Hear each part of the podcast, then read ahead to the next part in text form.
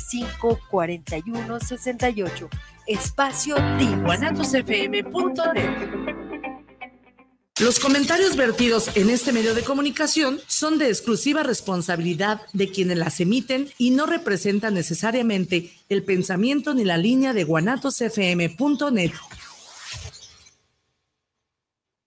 Semillas JS presenta su programa Luz y Suelo, en donde hablaremos de temas relacionados con el campo y la ciudad. Comenzamos.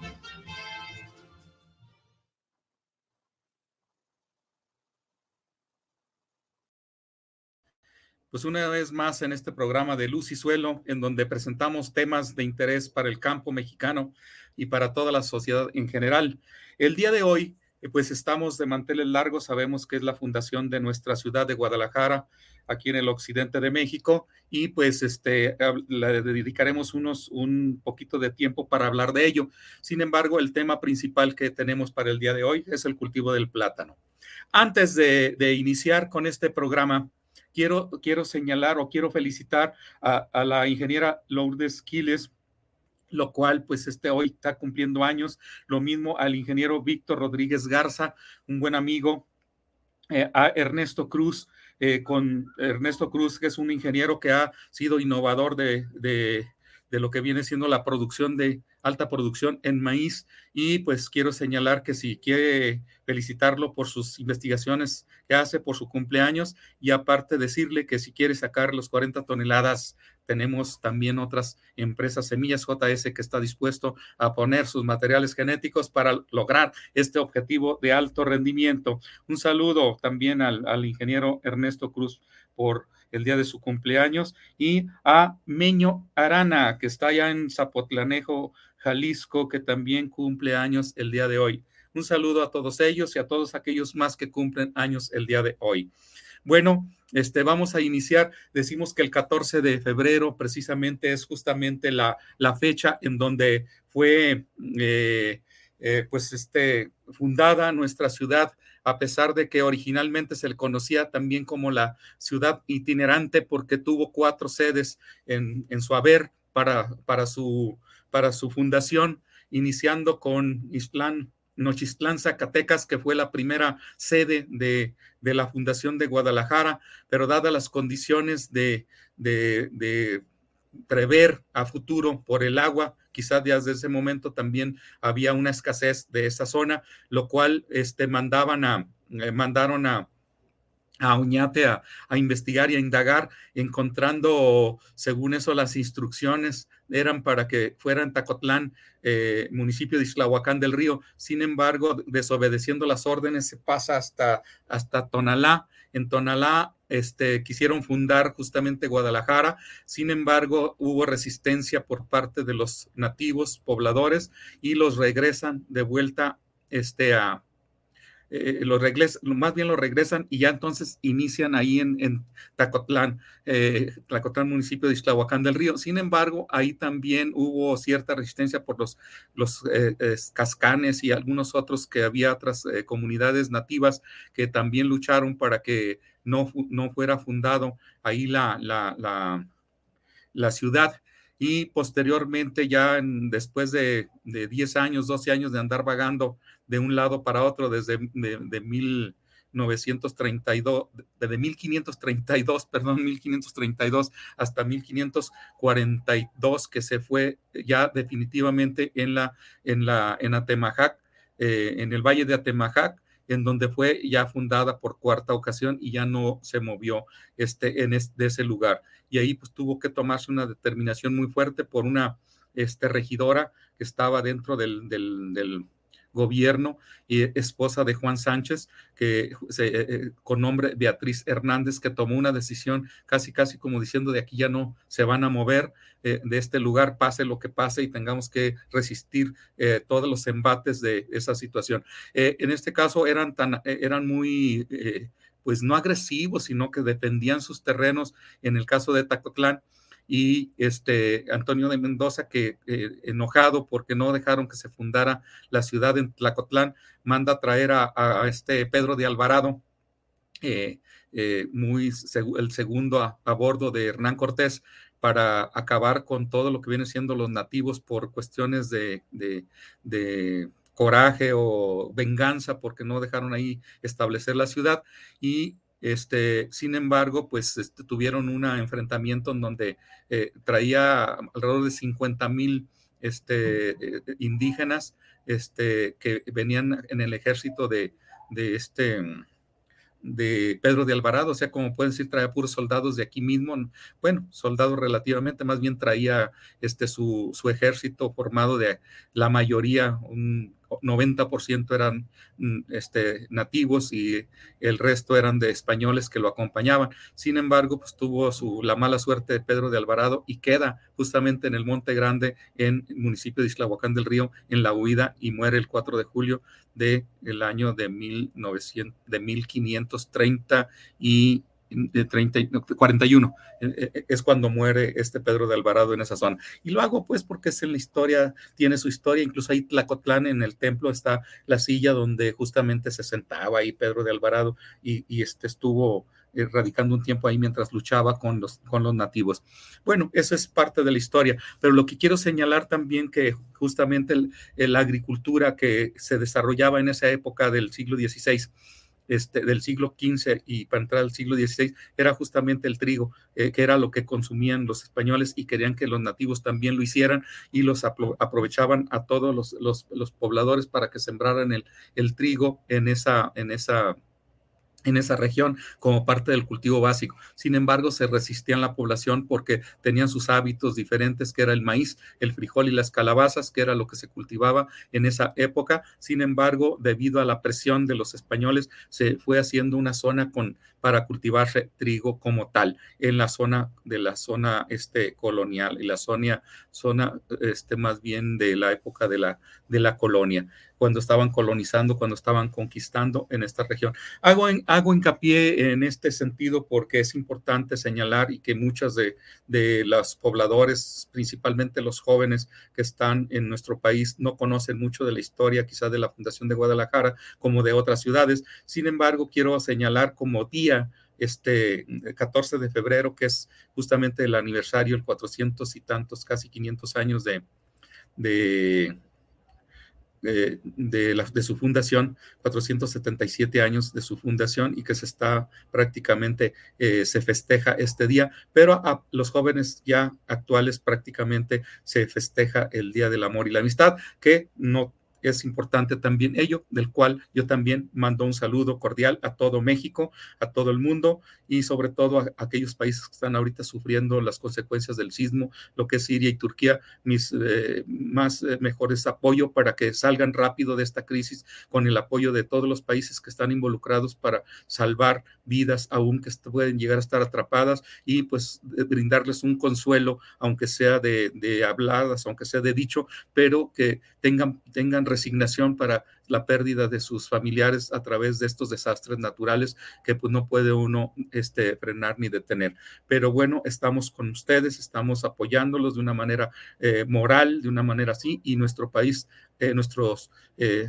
gobierno ha estado aportando apoyos, este, para que eh, eh, pues brindemos ese apoyo solidario con esos países. Bueno, por el ser el Día del Amor y la Amistad, pues un abrazo a todos los seres humanos y que estemos pues prácticamente disfrutando los que podamos para esta vida. Bueno, vamos a iniciar con lo que viene siendo la, la presentación de, de lo que es el cultivo del plátano. ¿Por qué manejamos esta, esta esta, eh, este cultivo, porque este, el, otro día eh, comentando, este, comentando esto del, del, de la de este cultivo, pues me llamó la atención, dije, ¿por qué no hablar del cultivo del plátano? Y pues prácticamente la producción de, de, de, este cultivo en México pues se ha incrementado en los últimos tiempos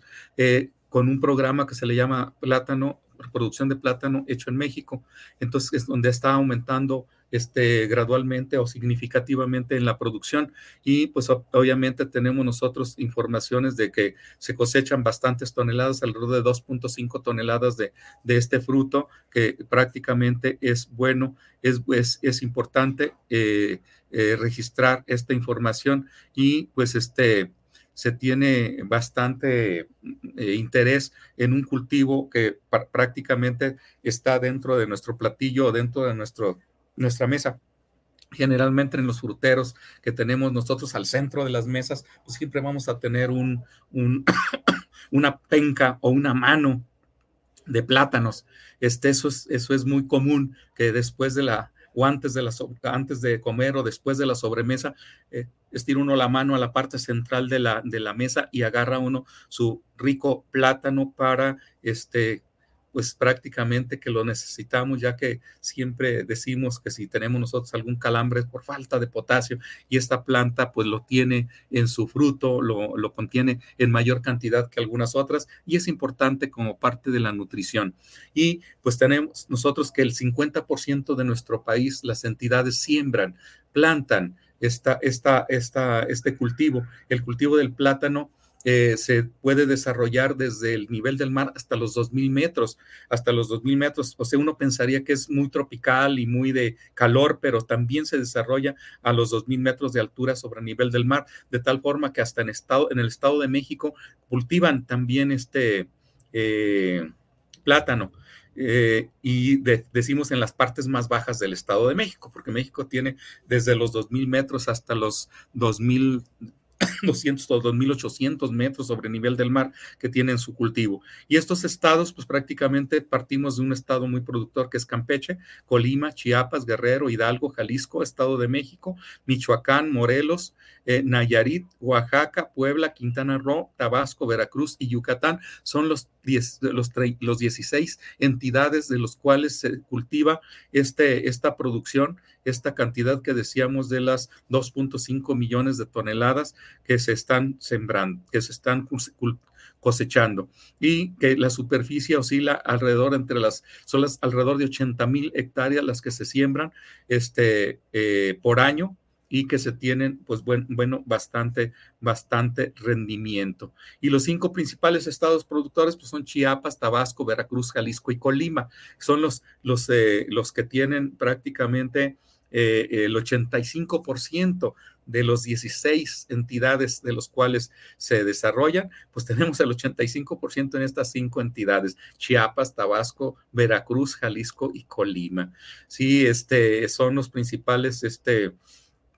productores de, de, de plátano principalmente. Es importante conocer en dónde eh, dónde se produce, en dónde se tiene la mayor cantidad, eh, de dónde se moviliza todo ese, ese producto, porque lo tenemos nosotros en todo México. Podemos estar en las Bajas Californias, podemos estar en Coahuila, en Nuevo León, en Tamaulipas, en Chihuahua, y tenemos esa, esa posibilidad de estar consumiendo esta deliciosa fruta que viene siendo el plátano y que lo tenemos en la mesa porque se distribuye en todo México. Además de también de, que se puede incluso hasta, eh, no tengo el dato aún, si lo puedo ver más al ratito, a ver si tenemos nosotros exportación de plátano, no se maneja mucho, pero bueno, al menos para el consumo es importante. Este, tenemos este Chiapas, que es uno de los más productores, pues tenemos alrededor de, de 700 mil toneladas las que se producen, que equivale al 29%. Este Tabaco, eh, Tabasco, que tiene eh, 600 mil toneladas, en donde es el 25%. Eh, Veracruz con 300 mil toneladas, que son el 13%, y Jalisco 220 mil toneladas, que es el 9%, mientras que Colima pues es el 90, 200, alrededor de 200 mil, que es el 8%, y este es lo principal. Este Colima, a pesar de que es un estado muy pequeñito, tiene la misma producción de plátano que Jalisco. Eh, es un, se produce bastante en, en este estado de de Colima. Y a nivel de las entidades eh, en donde han incrementado más su producción, pues estamos hablando de Jalisco, Hidalgo, Michoacán y Guerrero y Puebla, en donde estos, aunque a pesar de que tienen menos cantidad, han incrementado su media de rendimiento, o sea que tienen producciones más altas por unidad de superficie. En lo que corresponde al comercio exterior, ah, qué bueno, aquí tenemos una información mucho, muy importante, mucho, muy interesante. Dice, el plátano hecho en México este es, es exportado a 34 países, entre ellos Estados Unidos, Guatemala, eh, Países Bajos, Reino Unido, España, Japón, Rusia, Corea del Sur, Albania, Túnez, Singapur, Nueva Zelanda, Portugal, Hong Kong, Bélgica, Italia, Canadá, Alemania, Irlanda, Lituania y Turquía entre otros. O sea, esto significa que pues prácticamente tenemos una gran cantidad de países los cuales nosotros les vendemos, les exportamos este producto este, e, e, mexicano, como su nombre lo dice, hecho en México y pues que es importante. Aquí lo que me llama la atención un poquito es Guatemala. Guatemala siendo un lugar que también muy, muy zona muy tropical y muy pegado a, a, este, a nuestro país, eh, nos compren No está malo, qué bueno que nos compren, es mejor a que nos vendieran, pero pues pudiera ser autosuficiente Guatemala, pues puesto que los otros países obviamente pues, son diferentes condiciones que sabemos nosotros, por ejemplo, Rusia, el Reino Unido,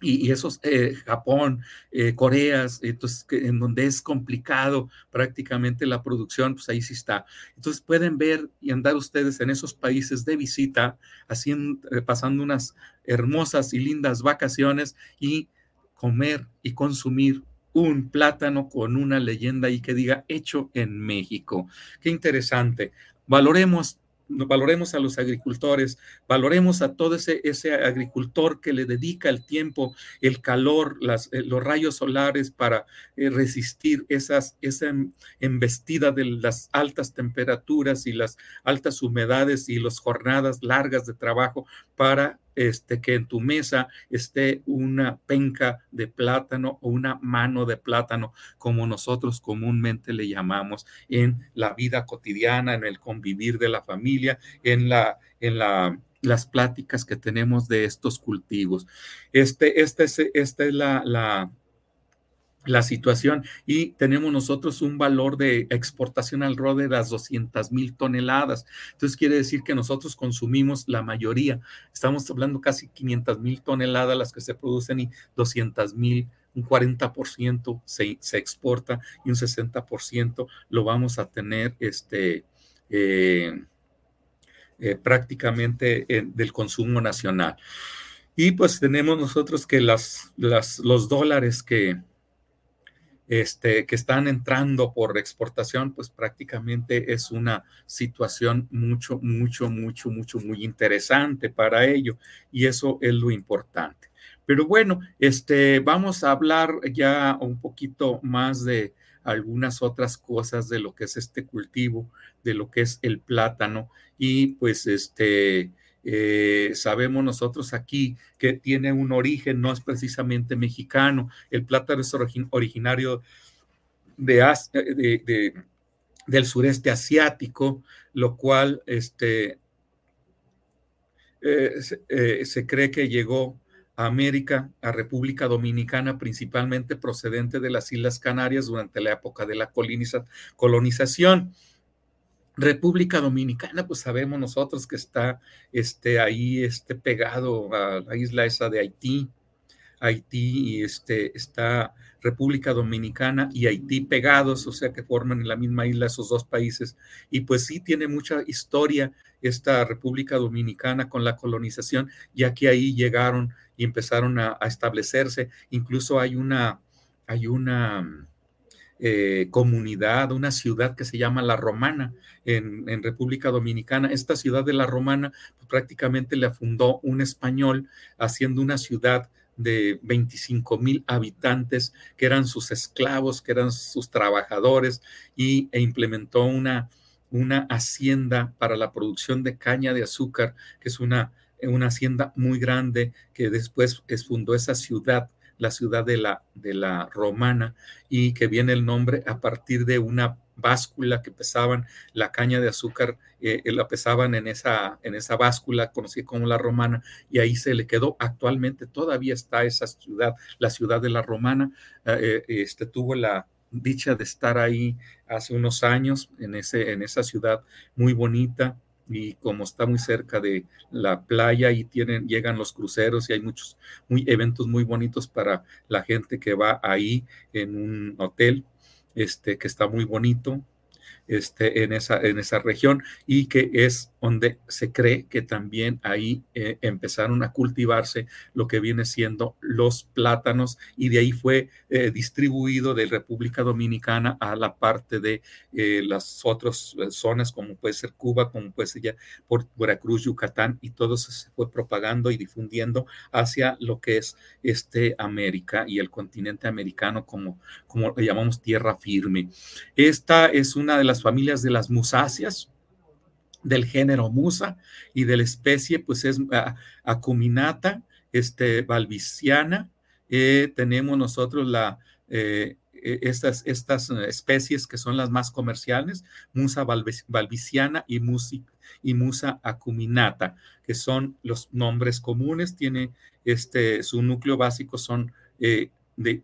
son 11 cromosomas, ya son muy técnicos que a lo mejor no nos interesaría mucho porque no vamos a hacer mejoramiento genético, simple y sencillamente vamos a ver cómo se cultiva, cómo se produce esta planta en, en nuestro país y cómo, qué, condiciones necesita, qué condiciones requiere para ello. Y pues aquí tenemos nosotros que eh, eh, las condiciones climáticas que requiere el plátano, pues son temperatura, las temperaturas como cualquier otro cultivo y se requiere una, una, un rango entre 21 y 29, 21 y 29 grados centígrados, siendo la 27 grados la óptima o ligeramente más abajo de los 27, 26 grados, que es justamente el crecimiento óptimo para esta planta. Eso no significa que si tenemos temperaturas más bajas en determinado momento en su fenología, pues vamos a tener este que no se desarrolla, se desarrolla, pero se desarrolla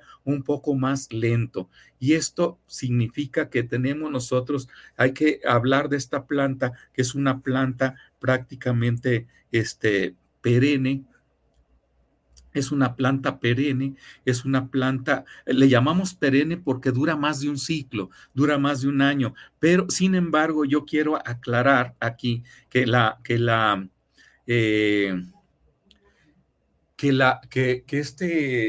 esta perenidad no me la da la planta original o la planta, el tallo original, ya que el tallo original viene la producción, me da todo lo que viene siendo ese racimo de manos, que, de manitas que conforman lo que viene siendo los frutos en la parte terminal de la planta, es anual, es anual. Aquí la perenidad no la, no la da el que salen rizomas o hijuelos que nosotros le llamamos, salen de dos a tres plantas por, por el tallo principal y una vez que produce ese tallo, este se corta y se deja otro de los más, el más vigoroso, el más, está más eh, al centro, que esté más este, ad hoc y los otros dos se eliminan para ir renovando la, la, la, huerta y eso es lo que se le conoce como perenneidad. Esta perenneidad pues nos lo da justamente la planta como tal, pero no el tallo principal que es anual. Y esa es justamente la, la, lo importante este, para, para eh, llevarlo a, cabo lo que viene siendo eh, eh, la plantación. Y vemos, obviamente, tenemos nosotros para hacer este cultivo, para ya vimos lo que es el clima, ya vimos lo que es las condiciones climáticas que debe de llevar, pero también nosotros debemos de tener una, una preparación de la semilla, una preparación, tener ya el, espacio donde voy a plantarlo y tener todo ese, ese marco. Sin embargo, la semilla eh, es es una explotación de la selección que contribuye al éxito o fracaso de una plantación que tiene. La semilla debe de venir de, de plantaciones bien manejadas, libres del ataque de plagas y enfermedades, principalmente de enfermedades eh, y de plagas como son una, conocido como el moco, el bacterio, las bacterias o como el caso de la, de la plaga, que es el picudo negro, que se debe de cuidar, en donde la nueva semilla que yo voy a sembrar no debe de tener ese, justamente esas plagas y esas enfermedades. ¿Cómo seleccionar esta semilla este, eh, para ello? Obviamente no estamos hablando de una semilla botánica. La semilla botánica de los plátanos pues, son unas semillitas negritas que están en el interior, pero esas no son las que se siembran, sino es la semilla que se va a cortar de, las, de, los, de la plantación son raíces o pseudotallos, conocidos también como hijuelos, dejándolo entre 5 y 10 centímetros de este y eliminar todos los cormos atacados por nematodos o por picudo negro, que son otro de los factores que también debemos de cuidar. Entonces debemos de seleccionar esos, esos tallos o pseudotallos porque vienen de una raíz y que empiezan a desarrollar las hojas y todo lo demás, deben de ir completamente este, eh, libres, de, libres de esta, de esta de, esta, de estas plagas y enfermedades. Eh, cualquier clase de, de, cormos, galerías o perforaciones puede servir como semilla y estos materiales provienen de plantas jóvenes principalmente debido a la alta reserva de nutrientes que ésta tiene y empieza a desarrollar nuevos brotes. Estos cormos o hijuelos que se presentan en este cultivo tienen de entre 1.5 y 2 metros de altura. Eh, obviamente, estas también sirven como para producir racimos de tamaño y peso específico, o, sea, de lo que viene siendo la, la, los frutos que va a dar en su, en su etapa final. Obviamente, esas son las características. Y este tamaño de la semilla, eh, se usemos eh, los cormos entre que llegan a pesar hasta 2 kilogramos, puesto que económicamente no justifica usar mayor peso porque la calidad del racimo no depende del tamaño de la semilla, sino del manejo agronómico de la plantación. Vean, en este caso se, se, cosecha no precisamente los más grandes, sino los más saludables. Esto es lo importante, esto es lo, lo ideal. ¿Por qué? Porque sabemos nosotros que eh, en una producción vegetativa, esta es una semilla vegetativa, no es una semilla botánica. Que me perdonen los botánicos porque ellos dicen que la semilla es botánica exclusivamente, pero en el ámbito agronómico nosotros tenemos como semilla aquella que podemos propagar una nueva planta y en este caso del plátano o del cultivo del banano, pues tenemos prácticamente los hijuelos o los, los este, o los este, falsos, los pseudo falsos tallos. Llámesele como se le llame, esa es una semilla que vamos a utilizar. Y esto se corta, se, se corta la planta, se elimina parte de la hoja al inicio para tener nosotros nada más en donde se va a poner a enraizar esta, esta plántula este, como tal. ¿Y cómo se clasifican? ¿Cómo se va a clasificar esta semilla? Hay diferentes tamaños. Al sembrarse en forma este, discriminada o al azar, se tiene problemas como pérdida de plantas por competencia, diferencia en épocas de cosecha. Antes de la siembra hay que clasificar y agrupar las semillas por tamaños y luego distribuirlas en la parcela de acuerdo a los tamaños. Esto significa que si tenemos nosotros los hijuelos, que los cormos, los falsos pseudotallos, como querramos llamarle, los tenemos que clasificar y los tenemos que este, separar por grupos por grupos. Estos grupos eh, son, pueden ser de tres tamaños. Este, de, tamaño más grande, los que pesen dos kilos, los que pesen kilo y medio y los que pesen medio kilo. Entonces, este, o un kilo, 800 gramos, se pone de tal forma que al momento de, porque son los más sanos, y, y, vamos a hacer la plantación, todos aquellos que son de mayor peso, de mayor tamaño, se van a plantar en hileras eh, de tal forma que vamos a ir cubriendo un área específica, pudiéramos decir media hectárea de uno, media hectárea de otro o más, o dependiendo de la cantidad de los tamaños que haya, porque puede haber más de uno que de otro, será la superficie. Esto nos va a garantizar, esto nos va a garantizar que pues prácticamente tenemos una buena plantación y una buena distribución por edad o por tamaño. Así que podemos tener mayor, eh, más rápido el crecimiento en los, los, más grandes, en los que se seleccionaron más grandes, y vamos a tener un desarrollo más rápido y así podemos nosotros tener cosechas escalonadas sin tener la, la cosecha escalonada entre planta y planta. A eso se refiere la selección de la semilla de grande, mediana y chica para que no vaya revuelta, que no vayas a tener en un mismo surco plantas de tres tamaños, sino que sea muy homogénea, eh, todas las semillas grandes en, por hileras, las semillas medianas y las semillas pequeñas. Y eso me da una plantación mucho, muy uniforme de, tu parcela. Y sobre todo para el momento de la, la cosecha, la madurez que tiene de una manera este, normal, de una manera así. El tratamiento a la semilla, todos los cormos eh, se, así se, eh, eh, provengan de plantas sanas y, y, buen, y bien manejo, un buen manejo agronómico debe de tratarse, debe de, de, cubrirse para plagas y enfermedades con una, solución, con una solución que contenga insecticida, un hematicida y un fungicida. No importa qué, qué, qué marca sea, pero aquí debe de llevar un insecticida, obviamente, para controlar la plaga un hematicida, porque un hemátodo es, a diferencia de un insecto, un hemátodo es una, un pequeño bicho que está ahí entre las raíces, no tanto que ande afuera, sino que se puede introducir a la raíz y que son específicos esos insecticidas, o ese, más bien que ese producto químico como un hematicida y un fungicida para las enfermedades, lo cual se aconseja hacerlo asperjando las pilas de semilla eh, en diferente, eh, que van, este, que están ahí almacenadas, este, en un, en un hoyo, en una recipiente, lo cual se puede sumergir en, en esta solución para eh, menor riesgo de, de, que se te pueda, este,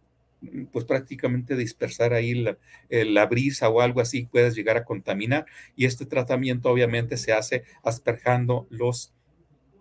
los tallos. Es, lo puedes hacer en, en, masa o lo puedes hacer ya cuando haces la plantación, cuando haces la cepa. Eh, eh, este, eh, la cepa no es más de que una, un hoyo que vas a, a, hacer justamente para meter el cormo, el cormo que tienes ahí, que le, le, cortaste la parte del tallo y nada más le dejaste la parte donde se va a desarrollar la raíz y ahí lo vas a asperjar con esta solución de insecticida, fungicida y nematicida para que al momento de cubrirle con tierra, pues prácticamente lleve ya su tratamiento como tal. Y estas, estos son prácticamente este, este hoyo que se hace, esta cepa que se hace, pues debe de estar eh, eh, eh, con este prácticamente con este, ¿cómo le llaman? Puede ser a mano, puede ser con taladro y con tractor, así como barrena, para ir haciendo esta, esta cepa, o a mano, a mano, prácticamente este, hacerlo si el suelo prácticamente no está muy pesado y debe estar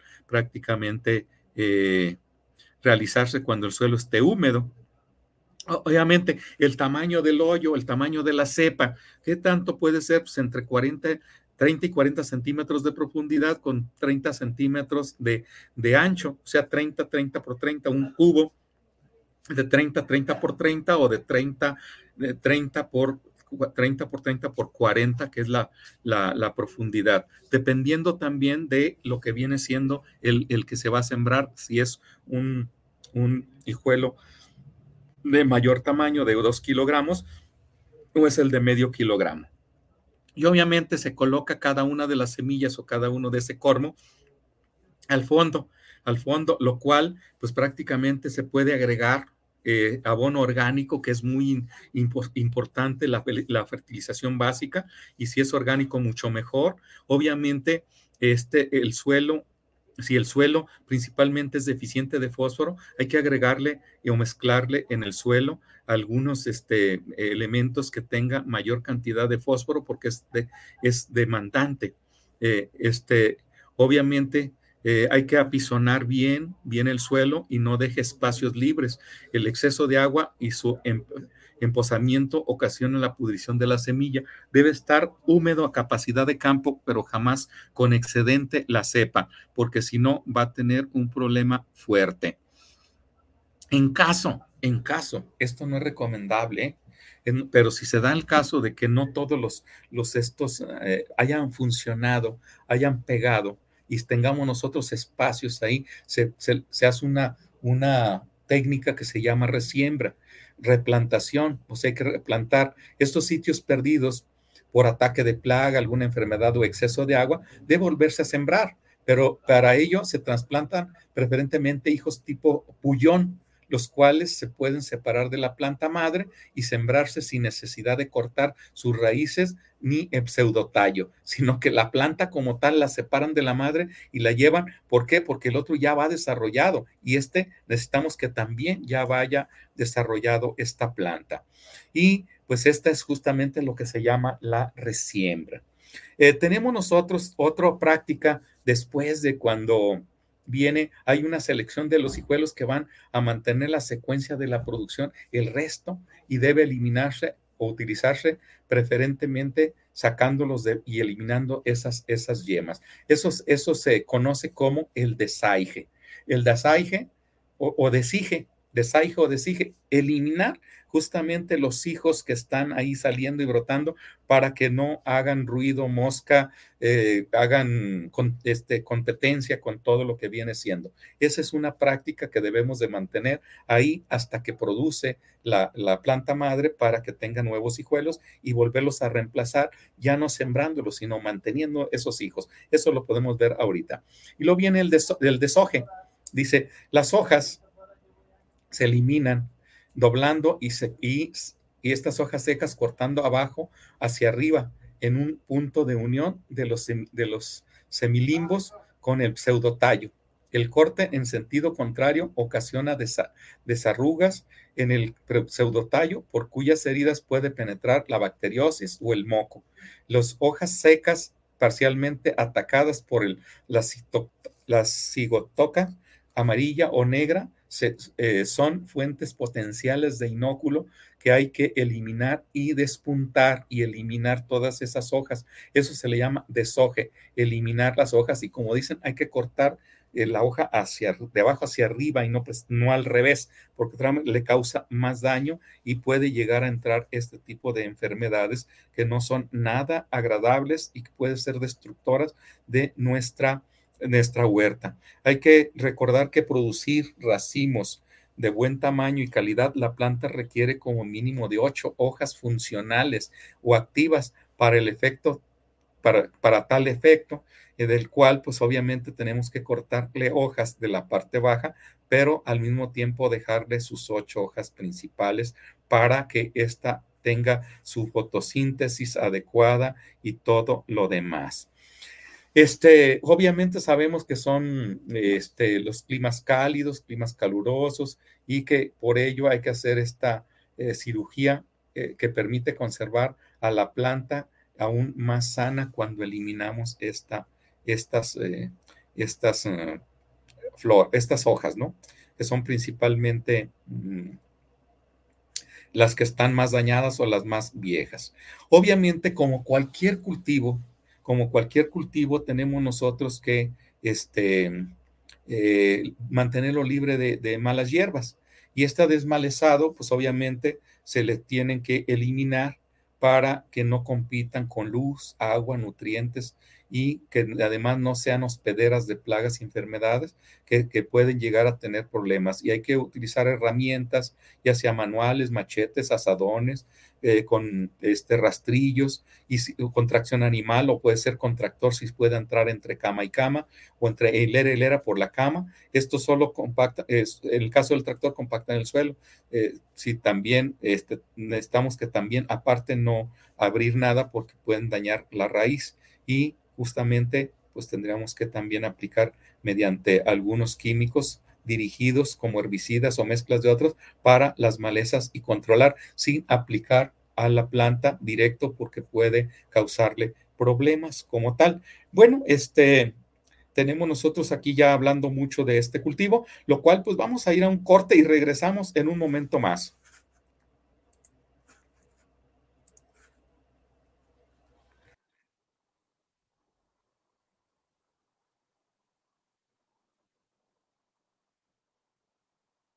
Oye, ¿no sabes cuánto cueste más o menos una banda de tiempo para mi platina? La verdad no, pero sí conozco un lugar donde las refacciones y accesorios Nissan originales y extranjeras tienen los mejores precios y además, si no lo tienen, te lo consiguen. Ah, ¿dónde? Pues en Autopartes Nissan El Catiche. Uh, pues entonces vámonos, ¿qué esperas? Primero hay que llamarle al 3672-3341 o al 1202-4401 y si tiene tu banda, pues vamos por ella a Carretera Saltillo 325-C en la Colonia Auditorio.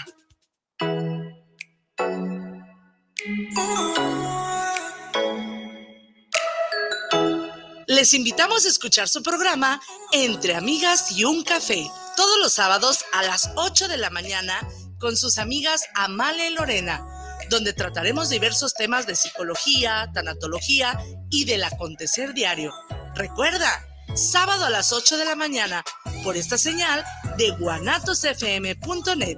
y por nuestra fanpage Guanatos FM Network. Te invitamos todos los sábados en punto de las 8 de la noche en tu programa Movimiento de Dementes, donde tendremos a grandes invitados donde juntos aprenderemos en la señal de Guanatos FM. ¿Te gusta el terror? Inscríbete a la mejor plataforma de streaming desde 59 pesos mensuales o 2.99 dólares por mes. Entra a https dos puntos diagonal diagonal umbra.stream y disfruta del mejor mundo del terror. Guanatos FM y Cinema Macabre te recomiendan.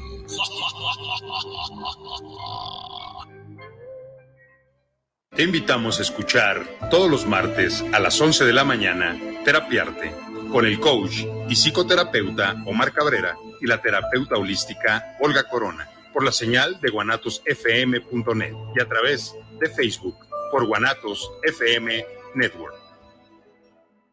Hola, ¿cómo están? Yo soy Jackie González, locutora y conductora acá en Guadalajara y los quiero invitar a que escuchen todos los jueves de 3 a 4 de la tarde por Guanatos FM lo que callamos los agentes de seguros, el espacio donde se dice la neta de los seguros, que además de aprender está súper entretenido y divertido, así que no se lo pierdan.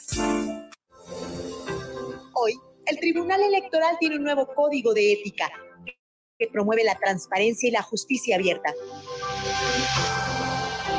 con responsabilidad, honestidad e independencia, refrendamos nuestro compromiso de impartir justicia con pleno respeto a los derechos político-electorales de la ciudadanía. Tribunal Electoral. Protege tu voto, defiende tu elección. Organización Musical Pausa, la mejor opción en música versátil para tu evento. Paquetes diseñados a tu necesidad y presupuesto. Que tu evento sea inolvidable. Souvenirs, iluminación, excelente ambiente y extenso repertorio musical. Organización musical Pausa. Contrataciones al 3332 70 57 47 y 3335 77 43 28.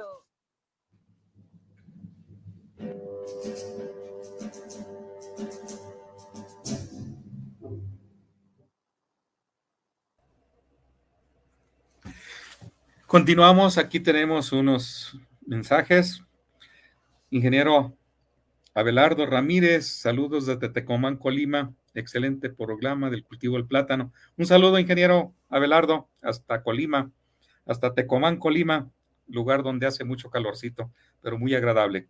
Eh, César Ramírez, saludos desde Zapopan. Saludos, maestro. Un saludo, César Ramírez, qué bueno que estamos, que estás aquí escuchando este programa y tengamos nosotros éxito en todo lo que hagamos prácticamente lo que estemos informando a nuestras comunidades. Bueno, eh, eh, continuamos con el manejo agronómico de lo que es el, cultivo del plátano y vamos con la fertilización. Como cualquier otra planta, necesitamos de fertilizar, necesitamos agregarle esos nutrientes y aquí tenemos un programa de fertilización para lo que es el cultivo del plátano y empezamos por enero que es el momento este, eh, indispensable o recomendable para algunas de las zonas en donde se siembra en esa época y que tenemos nosotros, que debe ser al momento, 30 días después, tenemos que agregar una nutrición que se llama NPK. NPK quiere decir que vamos a agregar nitrógeno, fósforo y potasio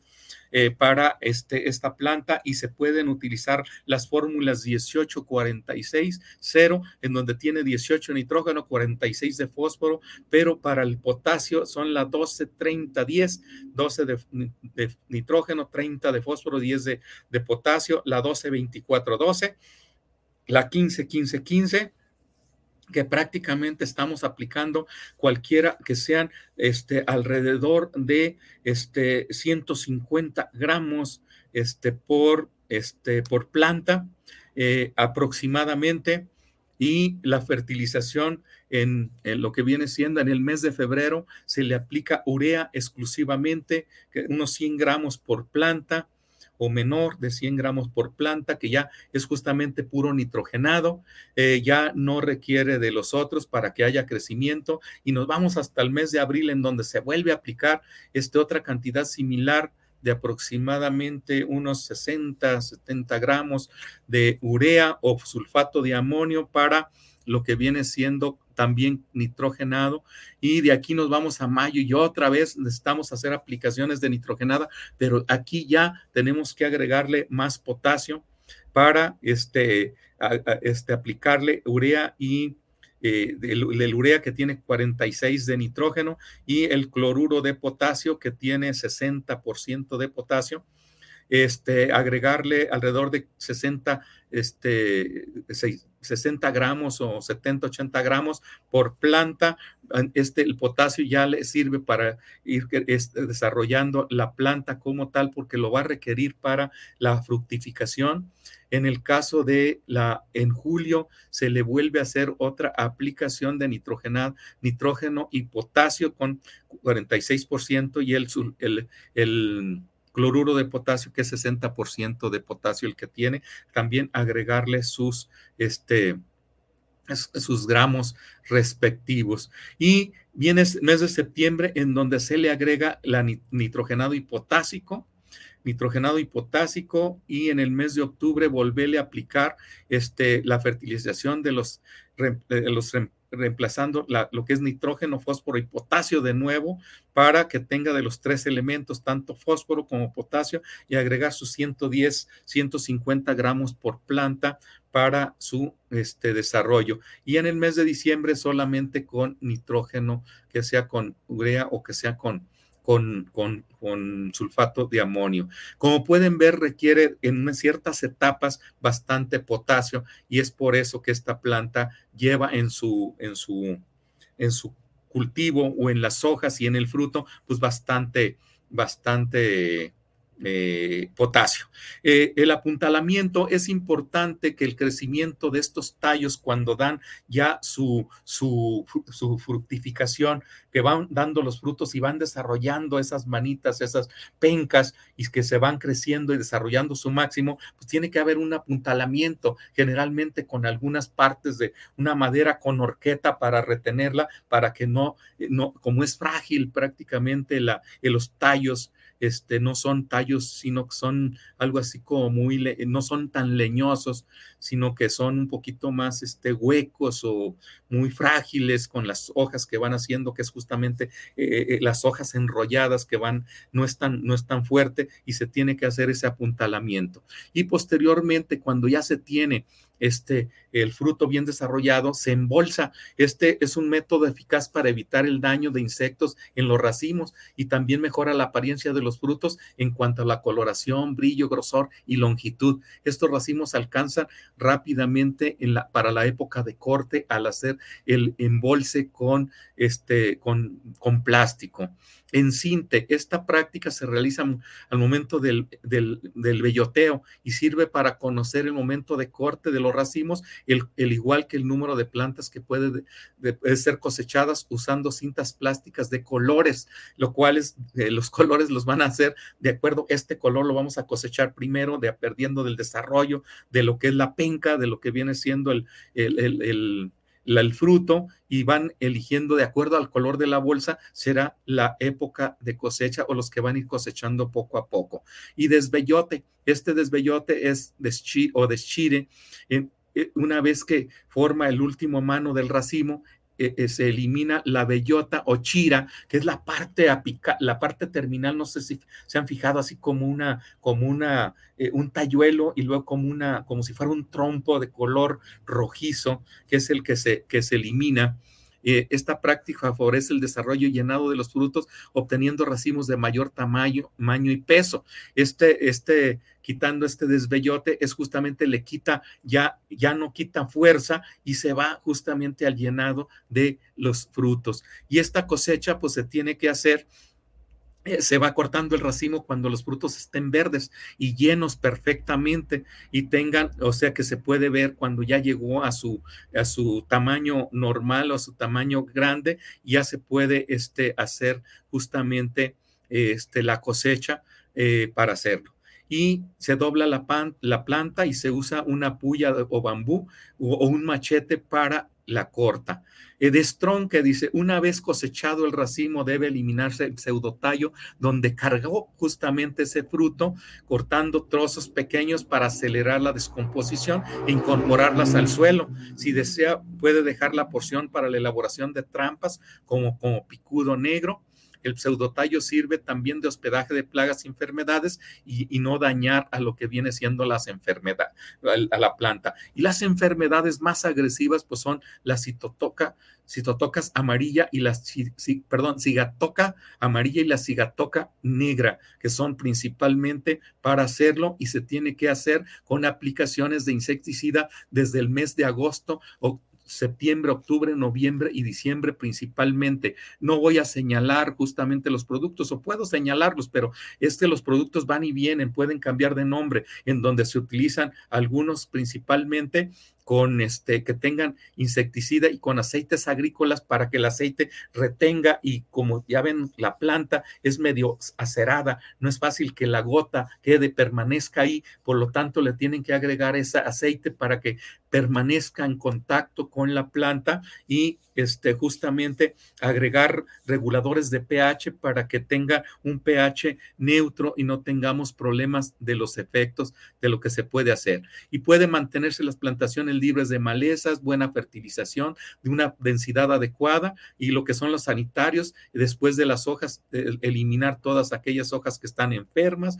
que tienen el problema de, del moco, la bacteriosis y mantener una una buena este, eh, eh, eh, plantación y una buena este, control de plaga, de plaga y enfermedad y mantener plantaciones como tal. Y pues ahí tenemos todo lo que viene siendo en términos generales lo que es justamente la producción de plátano y quiero este, justamente hacer hincapié que esto justamente es una técnica, una, información eh, que saqué de algunos manuales que son de la Zagarpa y otro que son, incluso también tomé algo de, eh, de, de Nicaragua, que es este cuenta reto del milenio, que también quiero darle sus créditos de esta información que es importante, este, lo que es la, eh, las técnicas de, que se manejan a través de la Secretaría de Agricultura y también de la plantación que hacen en Nicaragua, principalmente una técnica que se me hizo mucho, muy, muy este, eh, ilustrativa para hacer este tipo de información. Y, ya lo que es la plantación, pues depende de la, de, la, de, la, de la variedad y el tamaño, pues puede hacer las hileras entre tres metros de hilera, tres metros de planta con tres metros de entre calle y calle, o hasta de cinco metros calle y calle, y más tupido la planta de planta. Esto depende también ya del dosel que tengan este, esta, estas variedades como tal. Bueno, pues este en términos generales, esto es el cultivo del plátano y ya si alguien tiene un poquito más de este eh, interés, pues ya puede documentarse eh, con algún especialista o si un servidor les puede este, eh, prácticamente mm, pues platicar, dialogar y hacer alguna plantación. Pues lo vemos, yo no he tenido esa experiencia como tal, pero pues, ahí en el municipio de, de Santiago, Iscuintla, Nayarit, ya tenemos cuatro o cinco años visitando ahí una, cuatro años visitando una huerta de, plátano y estamos dándole seguimiento, no precisamente con fines de asesoría, sino con fines de inquietudes, de conocer y, saber eh, al respecto de, de, lo que viene siendo las plantas. Y eso es lo importante. Entonces, este, aquí tenemos un Javier Rosales, saludos para el programa desde la Ciudad de México. Muchas gracias, Javier Rosales, un saludo a Ciudad de México. Oscar Román, saludos para el programa desde Zapopan. Saludo, ingeniero Sánchez. Un saludo, Oscar Román. Bueno, este, no nos resta más de que despedir el programa de, del día de hoy, que pues prácticamente es un día muy especial por muchas razones, Día del Amor y la Amistad de la Fundación de Guadalajara, por este programa que estamos este, eh, ofreciéndoles el día de hoy para todos aquellos que estén interesados en cultivar, en conocer, en disfrutar de todo esta, esta, lo que es la agricultura para el mundo, lo que es, producir los alimentos y que cuando alguien agarre de la mesa, de su mesa, del centro de su mesa, una mano de plátano o un plátano, sepan todo ese proceso que el tiempo que le dedicaron los agricultores bajo el sol, bajo esos jornadas largas de trabajo y la preocupación de que un huracán y que del fertilizante caro y que las plagas y que las enfermedades y que todo eso, toda esa angustia que traen para llegar a producir y que ustedes muy alegremente tengan ese alimento en la mesa, esa riqueza que tenemos nosotros, como somos los mexicanos que tenemos todas esas eh, frutas y verduras. Bueno, este, ingeniero Israel, muchas gracias eh, por eh, acompañarnos el día en controles y nos vemos la próxima semana a partir de las 5 de la tarde en este programa de los martes de Luz y Suelo. Hasta pronto.